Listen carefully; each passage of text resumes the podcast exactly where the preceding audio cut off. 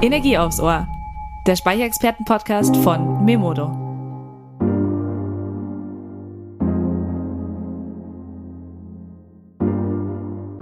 Hi Energiefans. Heute gibt es wieder Energie aufs Ohr. Ich bin Lena, Auftragsmanagerin und Energieexpertin bei Memodo. Einmal im Monat zieht es mich vors Mikrofon, um mit Energiespezialisten von nah und fern über News, spannende Learnings, Trends und die Energiezukunft zu quatschen. Legen wir los. Willkommen zurück zu einer neuen Podcast-Folge Energie aufs Ohr. Blackout. Zu Deutsch großflächiger Stromausfall. Ähm, viele von euch haben ja wahrscheinlich das äh, Buch Blackout gelesen. Wahrscheinlich waren viele auch sowohl fasziniert als auch schockiert. Äh, für die, die es noch nicht gelesen haben, ist auf jeden Fall auch äh, wärmstens zu empfehlen. Und wir möchten uns heute einfach mit dem Thema beschäftigen, was ein Blackout verursacht, ähm, was bedeutet das für uns, also für jeden Einzelnen. Und äh, wie kann zum Beispiel auch eine PV-Anlage dabei helfen, uns vor einem Blackout zu schützen? Das und noch einiges mehr haben wir in der nächsten halben Stunde für euch. Ähm, und dahingehend werde ich unseren Blackout-Experten und Präsident der Gesellschaft für Krisenvorsorge, Herbert Sauruck, sprechen. Hallo Herbert. Hallo, danke für die Einladung. Herbert, ähm, bevor wir starten, magst du dich einfach mal kurz vorstellen, dass wir wissen, was du so gemacht hast? Ja, ich komme grundsätzlich aus Österreich, aus Wien und ich beschäftige mich seit über zehn Jahren mit dem Szenario eines europaweiten Strominfrastruktur- und Versorgungsausfalls, kurz Blackout. Äh, war zuvor Berufsoffizier des österreichischen Bundesheeres und machte es seit 2012 äh, als Selbstständiger mehr oder weniger und versuche im Dachraum dieses Bewusstsein zu erhöhen, was würde so ein Szenario bedeuten, warum ist es durchaus realistisch? Und vor allem, wie können wir mit einfachen Maßnahmen auch vorsorgen, um die Schreckensfolgen, die hier durchaus bestehen, äh, zu mildern. Wir werden ja später noch ähm, konkreter auf, auf bestimmte Punkte eingehen, aber ähm, kannst du uns einfach mal dem Begriff und auch was bedeutet denn ein Blackout? Ja, was verbirgt sich hinter dem? Das ist ganz wichtig, das auch immer zu erklären, weil da sehr viel Blödsinn auch derzeit kommuniziert wird, auch in den Medien fast jeder Stromausfall bereits als Blackout bezeichnet wird und es eben irreführend ist. Und wenn ich von Blackout spreche, dann geht es um einen plötzlichen überregionalen, das heißt zumindest mehrere Staaten oder größere Staatsgebiete betreffenden und länger andauernden Strom als Auslöseereignis, aber vor allem um einen Infrastruktur- und Versorgungsausfall. Und ein wichtiger Zusatz ist, eine Hilfe von außerhalb ist nicht zu erwarten. Das heißt, weder ich als Privatperson noch als Unternehmen, Gemeinde oder sonstige Einheit kann erwarten, dass von irgendwo Hilfe kommt oder irgendwelche Ressourcen zur Verfügung gestellt werden, weil ja alle selbst mit sich selbst beschäftigt sein werden. Und daher ist dieses Szenario komplett etwas Neues, das wir in dieser Form eigentlich nicht kennen.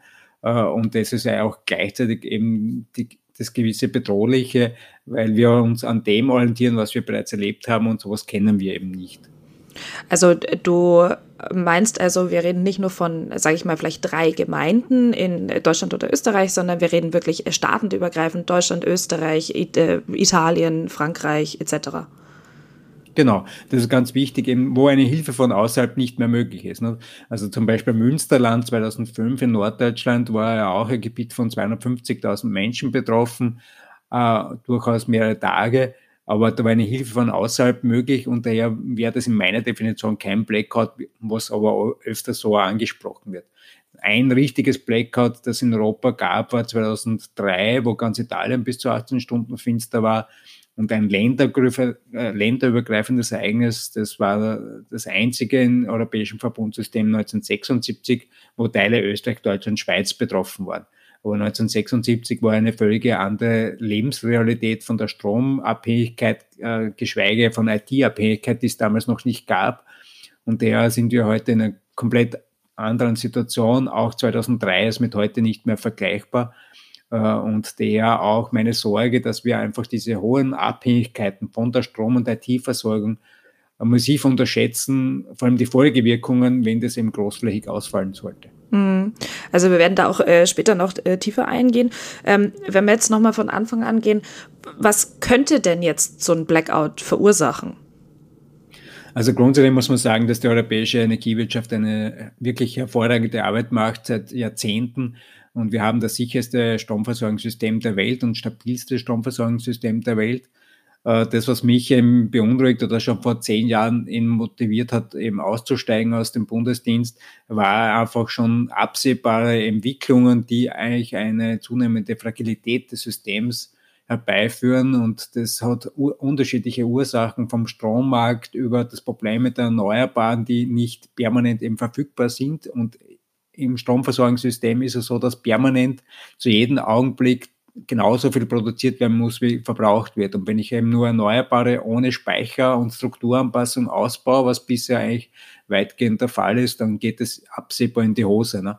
Und es geht dann weiter mit alternder Infrastruktur, steigenden Stromverbrauch, fehlende Fachkräfte, äh, Extremwetterereignisse, die zunehmen, heuer besonders die Trockenheit äh, und noch ein paar weitere Themen. Und das ist das Problem, dass eben damit die Fragilität, also die Anfälligkeit des Systems für Störungen steigt. Und das wird auch unterschätzt, weil man glaubt, man hat eh bisher alles im Griff gehabt und meint, das wird auch in Zukunft so sein. Und mein Hintergrund ist dann systemisch und komplexitätswissenschaftlich hinterlegt, äh, wo eben genau ein anderer Schluss dann herauskommt, wenn man sagt, wenn so viele Dinge parallel irgendwie äh, instabil wären in einem komplexen System, dann neigt das System irgendwann einen Kipppunkt zu erreichen, den man eben nicht vorher sieht äh, und wo das eben dann zu diesem Kollaps kommt. Und äh, es können dann Einzelereignisse sein, die das Ganze dann natürlich lostreten. Das sind e, vor allem Extremwetterereignisse, Cyberangriffe, Sabotage auch möglich. Äh, und auch äh, technische Störungen oder menschliches Versagen, wie das leider halt auch immer wieder passiert, was eh schon großteils abgesichert sein sollte. Aber wir haben leider immer wieder Ereignisse, die eigentlich nicht passieren hätten sollen und trotzdem passiert sind. Äh, und irgendwann kann es eben zu viel sein und dann eben zu einem Großflächenausfall kommen. Also muss man natürlich auch auf eine gewisse, ich sag mal, in die Zukunft schauen, ähm, dass genau. man da entgegenwirkt. Ja, es wird schon entgegengewirkt auch, aber wir haben gerade aktuell mehrere große Baustellen, vor allem für die kommenden Wochen und Monate jetzt im Winter. Einerseits die Frage Gasversorgung, wie sicher ist die wirklich? Ne?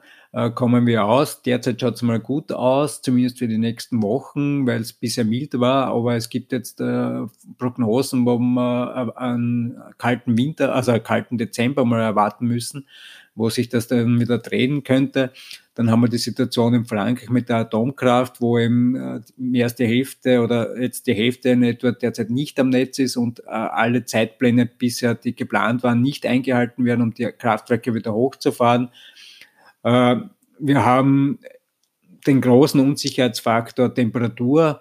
Äh, Gibt es im Jänner, Februar noch äh, größere Kältewellen wie 2012 oder 2017 oder bleibt es mild oder wird es wieder mild dann? Äh, es ist eben nicht vorhersehbar. Und daher muss man einfach rechnen, wenn, wenn das äh, zur Kältewelle kommt, dann wird es ziemlich problematisch, weil wir bereits 2012 und 2017 ziemlich äh, am Limit waren. Und heute sind wir unter massivem Druck schon äh, von der generellen Situation, auch die Gassituation, die ja Unsicherheitsfaktor eben ist, weil wir im 1400 Gaskraftwerke in Europa auch im Einsatz haben, speziell im Winter, auch fürs Heizen und so. Äh, das heißt, es könnte dann durchaus sehr kritisch werden. Das heißt nicht, dass es zwangsläufig zum Blackout kommt, das, was derzeit aber erwartet wird, dass es in gewissen Regionen zumindest stundenweise Stromabschaltungen geben muss. Und ich kann nur sagen, das wird aus meiner Wahrnehmung und Erfahrung auch massiv unterschätzt. Wenn ich größere Gebiete temporär für mehrere Stunden abschalten muss, dann würde ich in diesen Gebieten erhebliche Infrastrukturschäden verursachen und auch Logistikversorgungsprobleme auslösen. Mhm. Das ist viel zu wenig bewusst auch. Ne? Mm. Da, du, du sprichst gerade äh, das super an, weil da wollte ich nämlich jetzt auch gleich drauf mit, also drauf eingehen. Ähm, wenn wir jetzt auf von mir aus auch größer, also vielleicht auf einen äh, europaweiten Stromausfall gehen, ähm, was würde da jetzt alles mit einhergehen? Ich glaube, vielen ist gar nicht so bewusst, äh, wie abhängig wir in eigentlich allen Lebensbereichen von einer zuverlässigen Stromzufuhr sind. Genau, das ist der Fluch der sehr hohen Versorgungssicherheit, nicht nur beim Strom, sondern auch jetzt bei Lebensmittel, Wasser, Gesundheit und so weiter, weil wir das einfach für selbstverständlich hinnehmen. Und eigentlich kaum mehr einen Bezug dazu haben, was dahinter steckt und welche Auswirkungen verbunden werden, wenn das eben nicht so funktioniert.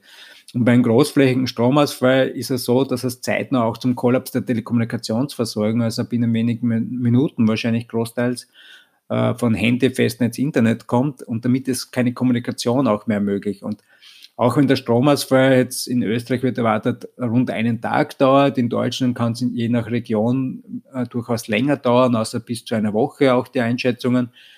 Äh, und auch wenn es eben nur einen Tag insgesamt dauern würde, wenn es nicht zu großflächig ist, würde es Tage dauern, die Telekommunikationsversorgung nachher wieder in Betrieb zu nehmen, weil hier erhebliche äh, Hardware-Schäden zu erwarten sind, Störungen, Überlastungen.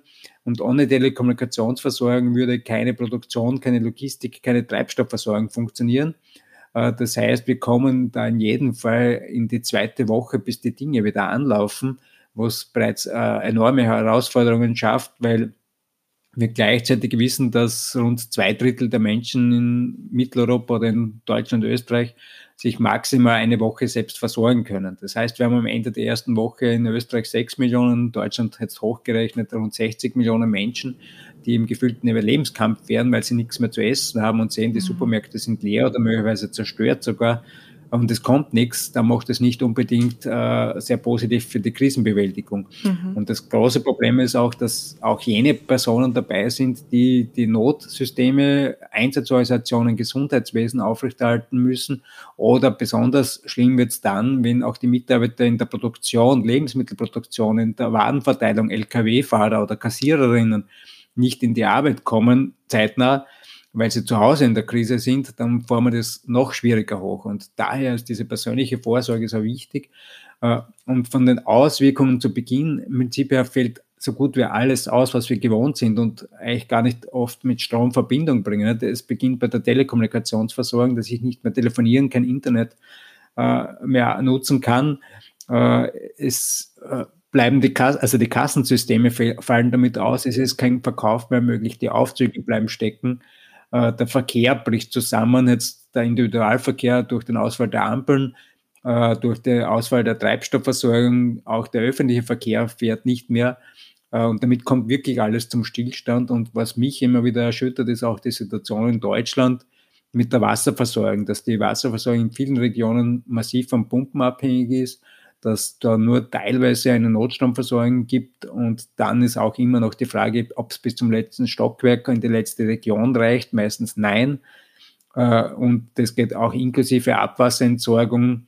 Äh, kriege ich das Abwasser überhaupt wieder weg oder staut sich das zurück und kommt irgendwo raus, wo ich es nicht haben möchte? Mhm. Du hast es äh, auch gerade jetzt schon angesprochen, also dass wir uns darauf einstellen müssten, dass es nicht nur ein oder zwei Tage, sondern eventuell auch Wochen geht.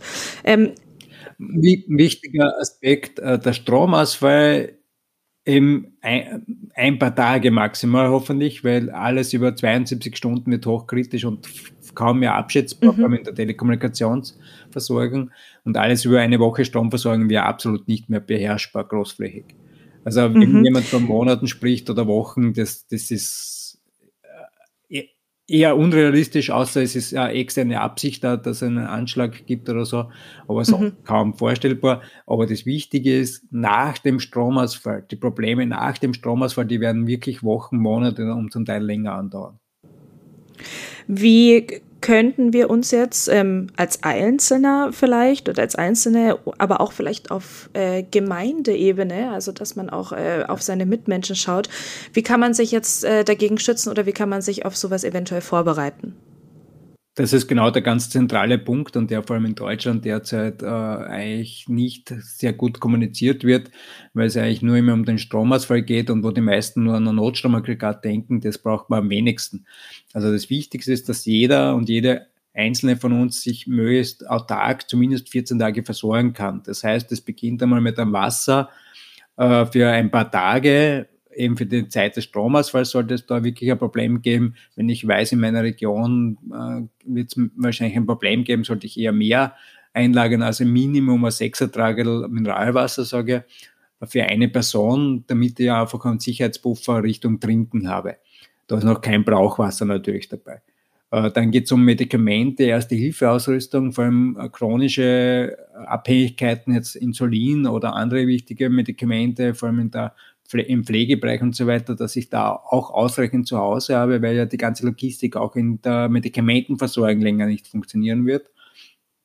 Und dann geht es um Lebensmittel. Das heißt, damit ich mich zumindest 14 Tage mit dem Notwendigsten selbst versorgen kann. Da muss ich mal schauen, was habe ich im Alltag zu Hause. Wenn ich da eh schon gewisse Mengen habe, passt das eh schon und dann einfach das ergänzen durch Nudelreis, Konserven äh, oder was sonst noch zu mir passt, was ich im Alltag auch esse und umwälze. Äh, dann sagen die Leute mir, ja, ich kann nicht kochen. Ich sage, ja, während der Phase 1, während des Stromausfalls kann man nicht kochen. Aber danach kann ich wieder kochen, aber ich kann nicht einkaufen gehen, mhm. weil es nichts gibt. Ja, okay. Äh, und, mhm. und das ist das, was immer kommt und daher eben solche Lebensmittel, die länger haltbar sind, wie die angesprochenen und auch wenn das Ablaufdatum überschritten worden ist, das ist kein Problem. Konserven halten Jahrzehnte, Nudeln und Reis halten auch Jahre. Also das kann man durchaus weiter essen, auch wenn das Datum nicht mehr passt. Und dann geht's noch um einfache Hilfsmittel wie Taschenlampen, die Kerzen bitte weglassen, auch wenn das noch immer irgendwie empfohlen wird, ähm, weil mit Kerzen immer eine Brand Gefahr, eine mhm. erhöhte Brandgefahr hergeht, mhm. einhergeht. Und das Problem ist, ich kann im Brandfall keine Feuerwehr rufen, weil ich das Handy nicht funktioniert oder Festnetz nicht funktioniert. Ich muss erst zur Feuerwehr hin. Die Feuerwehr ist hoffentlich nicht gerade im Einsatz und, und hat, wenn sie dann doch kommen kann, noch genug Löschwasser. Äh, sonst gibt es eine lokale Katastrophe, nämlich einen Großbrand. Ne? Mhm. Äh, dann geht es um Radio auch, damit ich Informationen empfangen kann. Das heißt, auch Autoradio ist eine Möglichkeit, um äh, Informationen zu bekommen. Äh, geht weiter.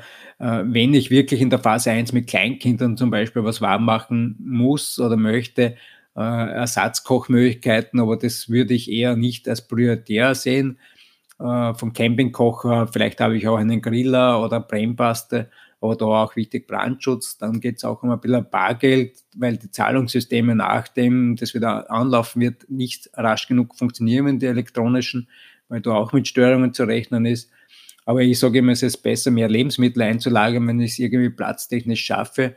Äh, dann kann ich auch was hergeben und in meinem Umfeld ähm, quasi sozial mich engagieren, unter Anführungszeichen, aber das schafft einfach mehr Sicherheit und Verbundenheit und das ist auch ein ganz wichtiger Faktor. Wir müssen das gemeinsam schaffen, weil wenn jeder auf sich nur schaut und äh, das alleine lösen wird, äh, möchte, das wird nicht funktionieren. Mhm. Und solange wir im Kontakt und Austausch bleiben im eigenen Umfeld, dann kann man da auch mit so einer Krise umgehen. Ja. Und das, was man am wenigsten braucht, ist ein Notstromaggregat, das auch viele glauben jetzt, vor allem aus dem Baumarkt um 300 Euro, das wird alles nicht funktionieren. Äh, ich muss mal wissen, was ich überhaupt betreiben möchte. Dann brauche ich ein entsprechendes Gerät, das meistens dann ein bisschen teurer ist oder ein Nuller dazu braucht. Äh, und dann muss ich den Treibstoff lagern, den muss ich umwälzen, weil der kaputt wird. Ich muss den regelmäßig ähm, austauschen eben äh, und zusätzlich habe ich auch Brandlast mit Superbenzin. Also das ist wirklich nicht äh, empfehlenswert, sowas anzuschaffen. Also ich habe wirklich einen dringlichen Grund. Und mhm. da muss man noch immer bewusst sein, wenn ich notstromversorgt bin, dann bin ich der Einzige, der in der Umgebung leuchtet. Das heißt, ich muss die Party dann auch gleich mit vorbereiten. ja, zur Frage, was Gemeinden auch machen können und sollen. Ich denke, die Gemeinde ist die einzige Ebene, die in so einer Situation auch noch wirklich funktionieren kann und muss eigentlich. Und dazu sind eben gewisse Vorbereitungen notwendig. Da gibt es auch von unseren Leitfaden dazu, was alles notwendig ist. Vor allem ganz wichtig ist die Wasserabwehr und Entsorgung muss im Großen funktionieren, nicht bis zum letzten Haushalt, aber durchaus im Großen. Äh, dann geht es um die Gesundheitsnotversorgung, das heißt, wenn die Pflegedienste ausfallen, Notrufe absetzen und so weiter, wie man das eben angeht und organisiert in der Gemeinde, äh, bis hin zur Lebensmittelnotversorgung und natürlich auch Sicherheit äh, solche Themen sind da anzusprechen und vorzubereiten vor allem.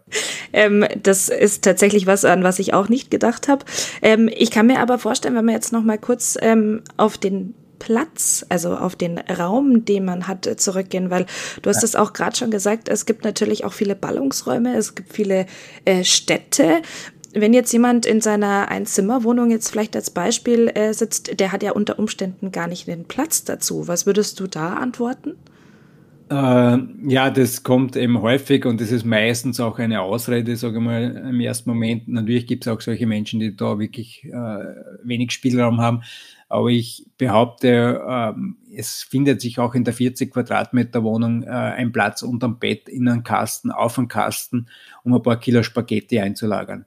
Dann ist es halt sehr einseitig, aber ich glaube, es gibt keine Alternative. Es wird niemand kommen, mir was vorbeibringen, weil mm. es nichts gibt. Ne? Ja. Und ich denke, auch in der kleinen Wohnung gibt es Gegenstände, die man vielleicht schon länger nur als Staubfänger stehen hat.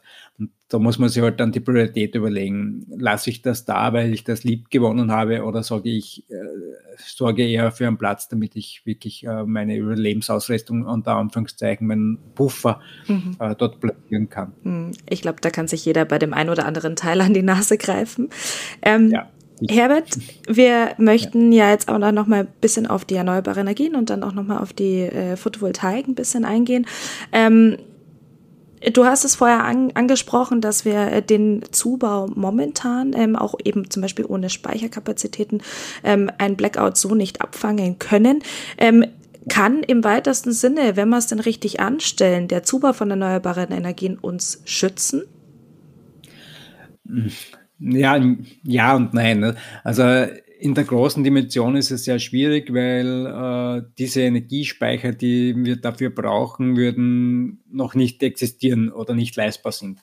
Äh, wird vielleicht hoffentlich neue Lösungen geben, dann würde das durchaus äh, vielleicht besser ausschauen. Aber das, was man auf jeden Fall machen kann auf der individuellen Ebene, ist, wenn ich heute eine Photovoltaikanlage installiere, äh, darauf zu achten, dass sie inselbetriebsfähig ist. Das bedeutet, äh, es gibt eine automatische oder manuelle Netztrennung, das ist nämlich eine Sicherheitsvorgabe, und dann einen inselbetriebsfähigen Wechselrichter, der eben so ein Inselnetz aufbauen kann. Was viele nicht wissen, ist, dass die meisten Wechselrichter eben netzgeführt sind. Das heißt, die dürfen nur in Betrieb gehen, wenn das Netz da ist, wenn 50 Hertz anliegen. Und daher sind die meisten Photovoltaikanlagen bei Stromausfall eben auch abgeschaltet. Und bei der inselbetriebsfähigen Anlage kann ich zumindest im Haus oder im Objektbereich eine Notversorgung aufbauen, was meistens den Speicher eben auch erfordert, weil ja immer genauso viel erzeugt werden muss, wie gerade verbraucht wird. Es gibt so als Wechselrichter, die zumindest einen Notausgang quasi haben, aber das ist wirklich nur eine Not-Not-Lösung. Aber sinnvoll wäre es mit Speicher. Und da ist es auch wichtig, wieder darauf zu achten, Speicher ist auch nicht gleich Speicher. Es gibt nämlich notstromfähige Speicher wo man den Speicherinhalt zwar ausleeren kann, aber ihn nicht mehr beladen kann. Mhm. Und das muss ersatzstromfähig sein. Also das sind so kleine Details, die sehr wichtig sein können, damit ich, wenn zumindest die Sonne scheint, was jetzt gerade im jetzigen Zeit eher meistens auch schwierig ist mit dem Ertrag, aber wo ich dann den Speicher auch zumindest wieder rudimentär laden könnte.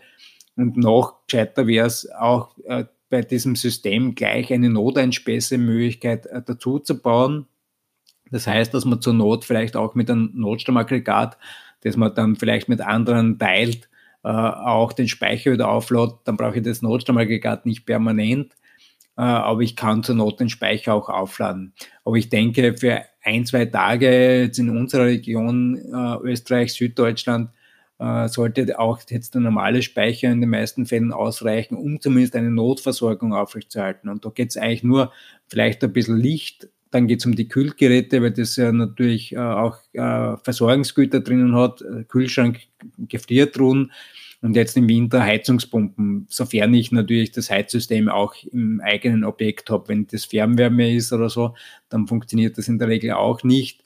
Äh, und wenn die Fernwärme funktionieren würde, jetzt zumindest das Heizwerk, haben wir meistens das Problem, dass nicht genug Wärme abgenommen werden kann und eher auch das Fernwärmewerk nicht weiter betrieben werden kann und abgeschaltet werden muss. Also wenn ich ein eigenes Heizungssystem habe, dann könnte ich zumindest dafür sorgen, dass die Wasserpumpen auch weiter funktionieren mit so einer mhm. inselfähigen Anlage. Mhm. Also du meinst, dass wenn man die Möglichkeit hat, äh, eine PV-Anlage generell, vielleicht hat man ja schon eine, aber ähm, eine zu, äh, zu kaufen oder zu äh, montieren zu lassen, dann auch wirklich auf das, sage ich mal, das komplette Portfolio zurückzugreifen, also mit einer Ersatzstromfunktion, mit einem Speicher, um sich im Falle des Falles zumindest ein, zwei Tage noch ähm, in Anführungszeichen über Wasser halten zu können. Genau. Äh, ich sage mal im Minimum, dass ich bei der Installation das schon mitberücksichtige berücksichtige, wenn man vielleicht sagt, okay, ich kann mir den Speicher gerade nicht leisten, aber dass das alles vorbereitet ist und vor allem der inselfähige Wechselrichter bereits eingebaut wird, wo es derzeit massive Lieferschwierigkeiten auch gibt, wie bei vielen anderen Dingen. Aber, aber das wäre zielführend, weil dann kann ich das einfach nachrüsten, weil das Problem ist bei bestehenden Anlagen, wenn ich jetzt den Wechselrichter austauschen muss, dann ist das doch meistens eine größere Investition, äh, ist aber allemal vielleicht sinnvoller, wie jetzt ein Notstromaggregat anzukaufen. Äh, das auf jeden Fall. Und es gibt auch schon Lösungen, wo man sich zum bestehenden Wechselrichter noch eine Komponente dazuhängen kann, äh, wo man zumindest ein paar Steckdosen und auch eine gewisse Leistung herausziehen kann. Das heißt, auch ohne Speicher hängt natürlich davon ab, wie viel äh, Strom wird gerade durch die Photovoltaikanlage produziert. Und das ist dann halt immer das, das Schwierige, eben diese Balance zu halten da, aber da gibt es eben auch schon Lösungen, mhm. dass ich das eben äh, so zumindest einmal kurzfristig auch machen könnte. Mhm.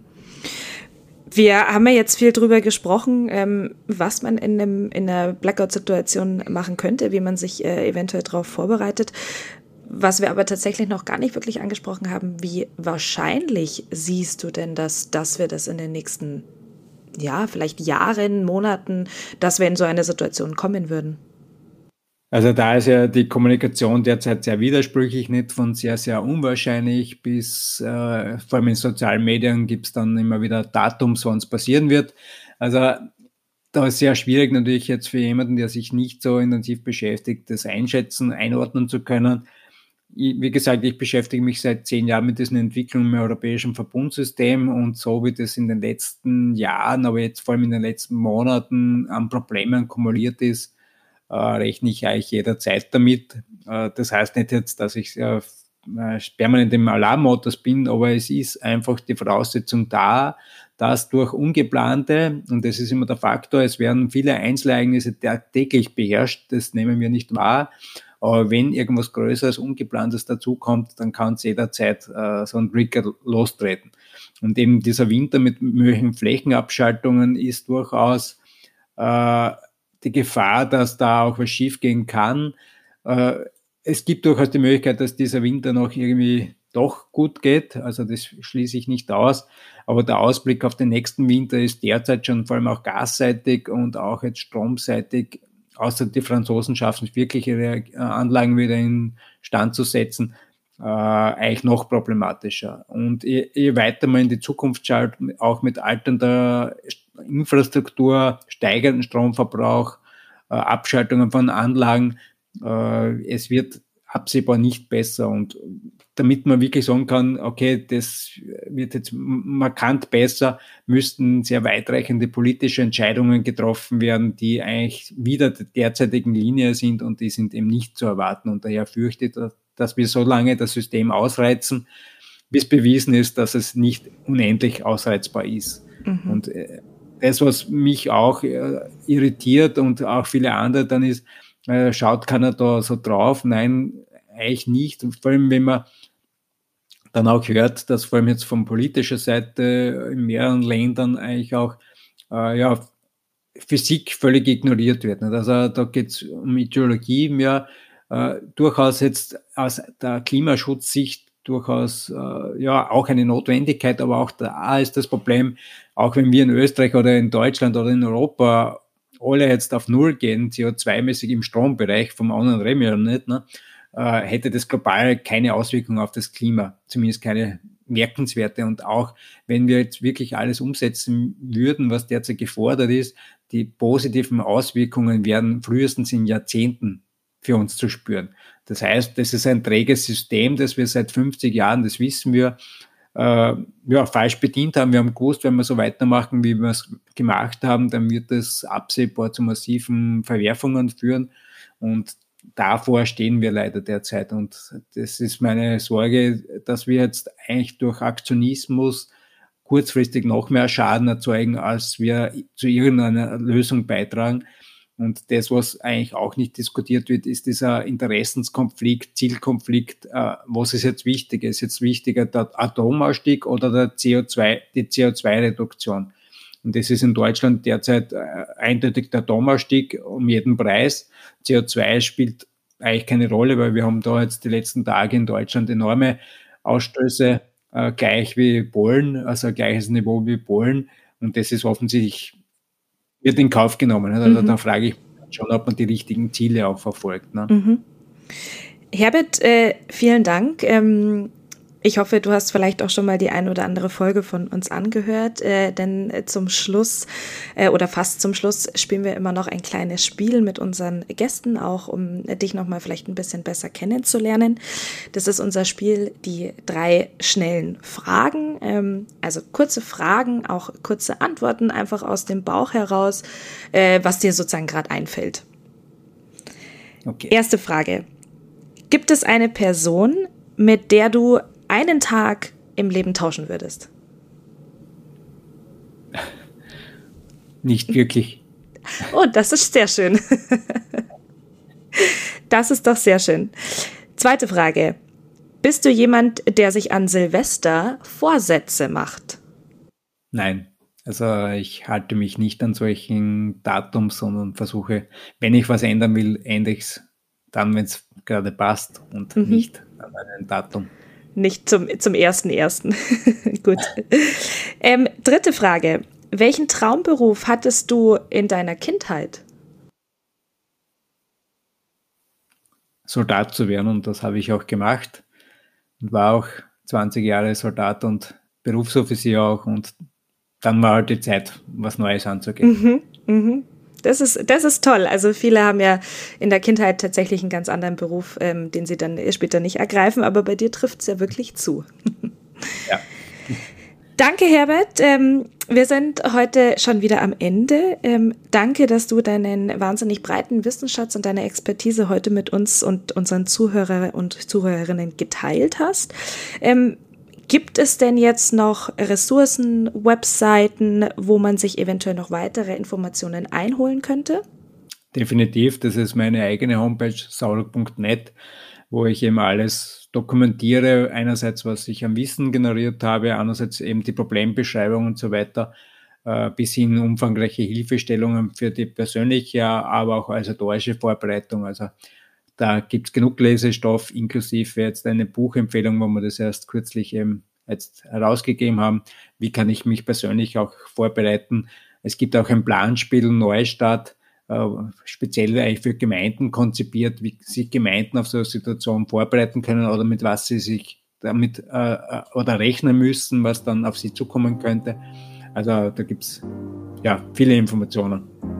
Sehr cool. Ja, dann äh, vielen Dank, Herbert, dass du dir heute die Zeit genommen hast. Ich danke euch auch. Schönen Tag. So, und das war's von mir. Das war's die, das war die vorletzte Folge dieses Jahr. Also äh, bleibt gespannt, bleibt dran und äh, ich sag für heute Tschüss und Baba.